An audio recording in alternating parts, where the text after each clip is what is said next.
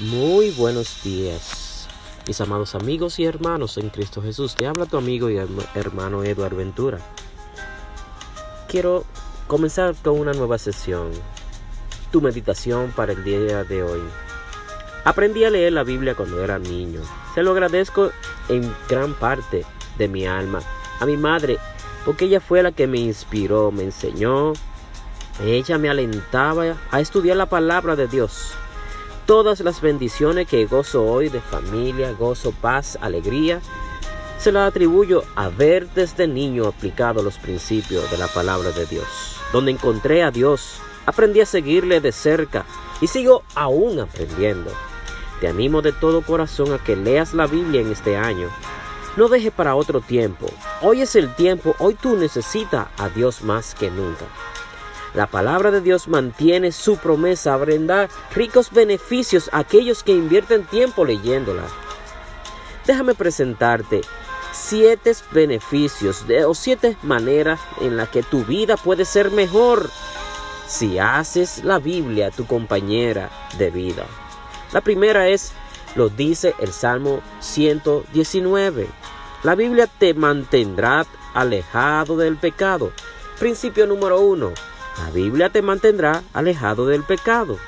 La palabra de Dios nos dice en el Salmo 119, 11, en mi corazón he guardado tus dichos para no pecar contra ti, alejados del pecado. Segundo beneficio, aliviará tus cargas. Se deshace, se deshace mi alma de ansiedad. Susténtame según tu palabra. Ese es el Salmo 119, 28. La Biblia es la que guiará tus pasos, traerá luz en aquellas situaciones donde tú no sabes y encuentres salida. Lámpara es a mis pies tu palabra y lumbrera a mi camino. Eso lo dice el Salmo 119, versículo 5. La Biblia te traerá gozo. Leyendo la palabra de Dios es la única fuente de alegría y gozo porque nos da esperanza. Por heredad he tomado tus testimonios para siempre, porque son el gozo de mi alma. Así que eso lo dice el Salmo 119, versículo 111. El quinto es la Biblia te guiará a la sabiduría. No hay otro libro más perfecto. Es el libro de los libros. La exposición de tus palabras alumbra. Hacen entender a los simples y dan cordura aquellos que no tienen. Eso lo dice el Salmo 119, 130. La palabra de Dios te da paz. Mucha paz tienen los que aman tu ley. Y no hay tropiezo para ellos. Eso es el Salmo 119, versículo 165. La palabra de Dios te dará vuelta a Dios, te traerá de vuelta a Dios. Yo anduve errante como oveja extraviada. Busca a tu siervo porque no me he olvidado tus mandamientos. Aparte de estos consejos, la palabra de Dios nos dice en segunda de Timoteo 3:16. Sí, segunda de Timoteo 3:16. Vamos a leerlo.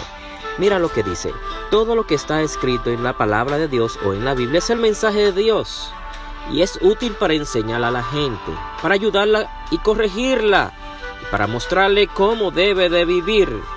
De ese modo los servidores de Dios estarán completamente entrenados y preparados para hacer el bien. Completamente entrenados y preparados para hacer el bien. Así que, ¿dónde está tu Biblia hoy?